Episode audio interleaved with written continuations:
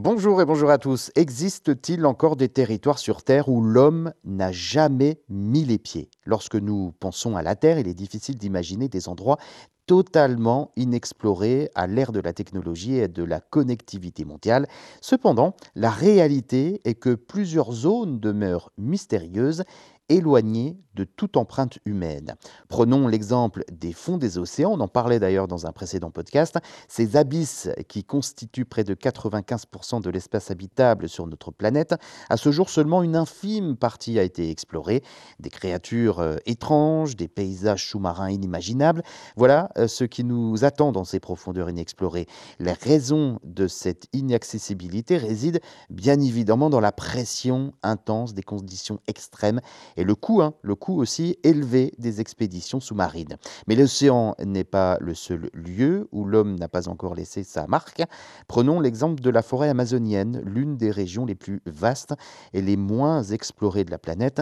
Des tribus indigènes non constatées y vivent encore, préservant leur tradition ancestrale. L'accès difficile, les maladies tropicales et le respect envers ces communautés ont créé une barrière naturelle à l'exploration humaine intensive. Maintenant, jetons un petit coup d'œil aux zones polaires. Des régions antarctiques et arctiques sont des euh, déserts gelés où le climat extrême rend l'exploration difficile et dangereuse.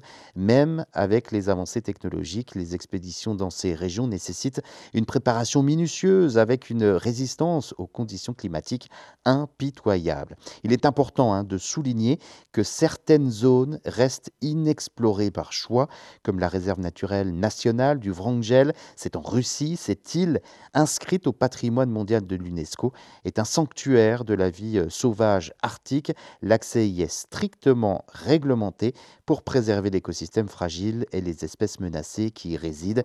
Alors maintenant, pourquoi ces zones sont-elles restées inexplorées jusqu'à présent? Eh bien, outre euh, les défis physiques évoqués, l'impact environnemental potentiel de l'exploration humaine est un facteur crucial. Hein. La préservation de la biodiversité et la protection des écosystèmes fragiles prennent le pas sur le désir d'exploration à tout prix. Les scientifiques et les écologistes insistent sur la nécessité de trouver un équilibre entre la découverte et la préservation.